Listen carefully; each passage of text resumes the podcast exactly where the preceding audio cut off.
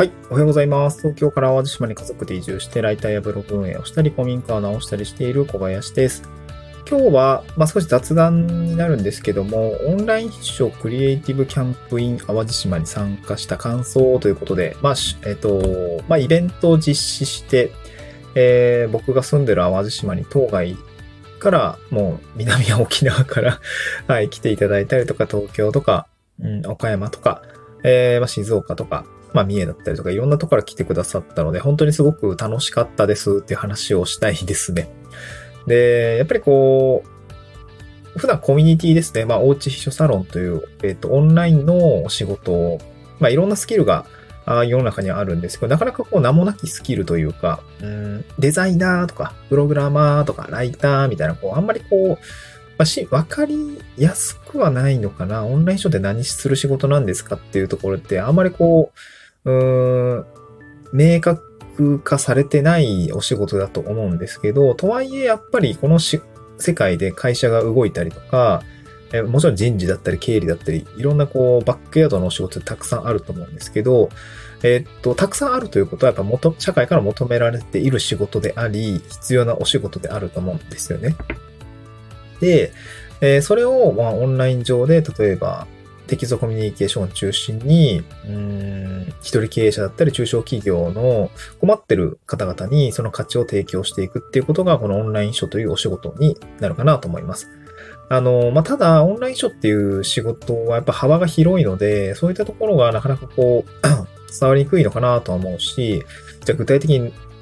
にど、どれ、どの作業、どのなスキルにいくらの対価が発生するのかっていうのはやっぱつどつど、えー変わるし、スキルにも、スキルレベルみたいのがやっぱりああって、やっぱすごくお金、値付けしにくいものでもあると思うんですけど、まあそのあたりが、うん、やっぱ今はおうち一緒サロン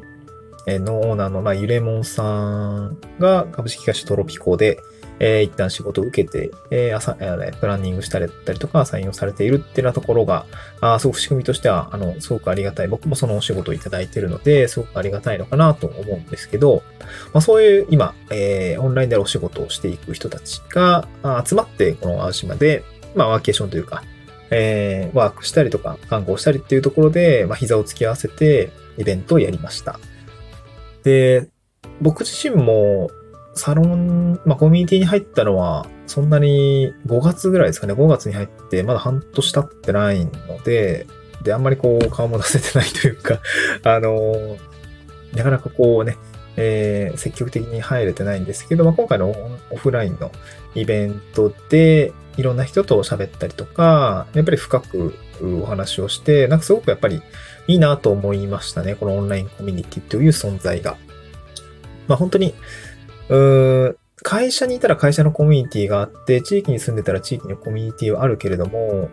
やっぱりその自分が今やりたいことだったり、スキルだったりとかを高めたい、えーまあ本当に市場価値を高めたいみたいな人にとっては、えこういうオンラインコミュニティで自分の属性に似た人たちとお仕事の話をするってのは非常に良いのかなと思いました。会社にいて、例えば在宅で稼ぐスキルだったりとか、まあ僕も移住して、移住先でのお仕事どうすんねん問題がやっぱりあったので、オンラインでね、あの場所に問わずお仕事ができる状態の方がやっぱり理想だったので、まあこういったものをスキルアップしていくには、うん、やっぱりこう、そういうコミュニティに入っていた方が、まあお仕事に、まあ、ぶっちゃけめっちゃお仕事につながってるし、あの、スキルアップにもつながっているので、やっぱすごく良かったかなと思いますね。で、まあ、は、えっと、今回キャンプした時に、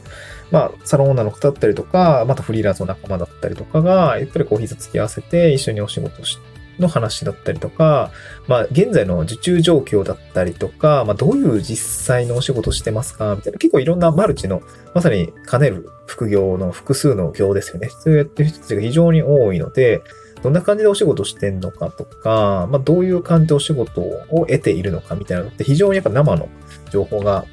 なかなかオンライン上でテキストコミュニケーションでとか、まあ、 Zoom はもしかしたらあるかもしれないですけど、やっぱ合ってるからそういう話ができるって非常にすごく感じましたね。このオフラインのイベントを実施してみて。で、やっぱりこう一緒にお酒飲んだりとか、その空間、その場を、なんていうのかな。うん実際に対面でやっているからこそ、うん、普段だったらあんま話さないことなんだけど、やっぱりその場の空気感で本当はこういうふうに思っててとか、本当はこういうふうに感じててとか、でも実際こういうふうに不安に思ってることもあってみたいなことが、やっぱり話としてはすごくあって、まあ、そういうオフラインの場にどれだけ足を運べるかによって、その信頼だったりとか、お仕事の、まあ、発注ハードルみたいのが、あすごく下がるんだろうなと思いました。僕自身もやっぱオフラインをきっかけに、まあ、次の仕事が必ず決まるっていう 現象が起きていて、すごく不思議なんですけど、あの、オフラインの場に行くとですね、お仕事がいただけます。うん。あだから、なんていうかな。まあ、そのもちろんその場でお仕事が決まるってパターンが毎回今あるんですけど、まあ、とはいえ、まあ、そのオフラインでの参加をきっかけに次のそのオンラインでの活動中にお仕事がいただけるってことはやっぱあるので、うん、やっぱりコミュニティを活かしてお仕事をもらっていくってことは、なんかすごく今後の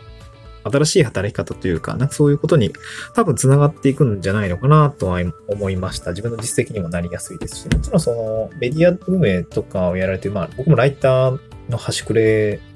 まあ、めっちゃ端くれなんですけど あの、やっぱりその、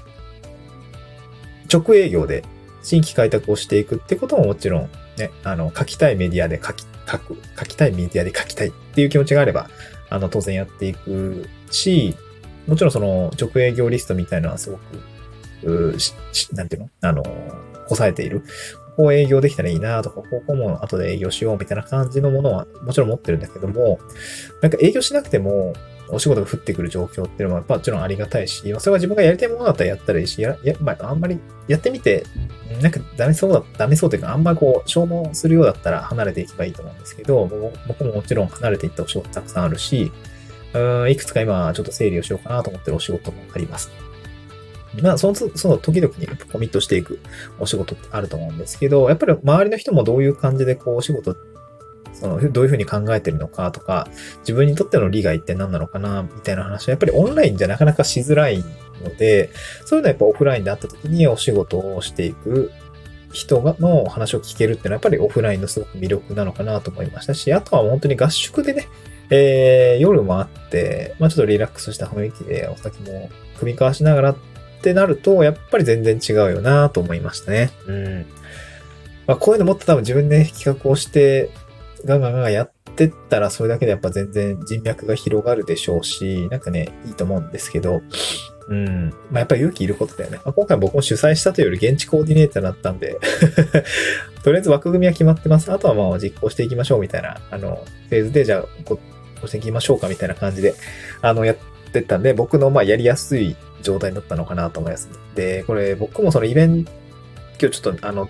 あの、農家農家の友達と一緒に喋ってて、本当にそうだよなと思ったことがあるんですけど、僕、別にコミュ力がそんな高いわけじゃなくて、なんか枠組みが決まってる。例えば、ここの場では、この人とこの人がいて、こういう目的に沿って話してるんですってなった時には、なんか枠、外枠決まってるじゃないですか。ってなったら別に大丈夫なんですけど、なんか何にもない状態。あの、補助線も何も引かれてない状態だとなかなかそこは0から1を生み出すと結構コミュニケーション的に結構ひよるというか難しくて、なんかこう、依頼があったりとか、枠組みがあった、なんかふわっとでもいいんですけど、なんかこう、あなたに任せますみたいな感じで入スイッチが入った時に初めて、ああ、なんか、よし、じゃあどうやるか、実行していくためにどうしていけばいいかみたいなところが、すごく、あの、身が入るというか 身が入るって言い方あるかな。あの、やりやすく気持ちが入るんですけど、なかなかもう何もない状態が何かを生み出すっていうのは、なかなかやっぱ難しいなと思ってて、まあ、今回そのオンライン書のクリエイティブキャンプを企画してくださったルートスさんとかに、まあそういった人たちのそばにいたら、多分そういう機会は結構増えている、いくのかなと思います。あと実行するのだけど、みたいな、実行は決まっ、やることは決まってるんだけど、やり方が、みたいな、なった時に、あの、じゃあ詰め方提案させてくださいっていうのは、まあ、ありなのかなと思って、このあたりは、なんか自分の属性、まさに自分の苦手なことは、誰かにお願いするっていう感覚で今そんな感じで動いてますね。まあ、今回そのオンラインショクリエイティブキャンプも、あの、あの、僕は現地コーディネーターとして入ってたし、今後もしやるんだったら、そのコーディネートの部分は、なんか、まあ旅行代理店、旅行代理店か、どう立場もできるので、多分ね、合格できればね。なんかそういうこのポジションでなんか今後やっていけたらいいなとは思いましたね。うん。まあ、総じてももう10分くらいなんであれなんですけど、すごく楽しかったなと思いますね。まあ今回知り合った人とも今後ね、オンライン上でのコミュニティでの、まあやりとりだったりとか、ツイッターだったりとかの中で、えー、お仕事したりだったりとか、コミュニケーションを図っていくのかなと思うと、まあ、すごくいい縁が、えー、つなげたなと思って、またやりたいなっていう感じですね。はい。えー、またやりましょう。また次回の収録でお会いしましょう。バイバイ。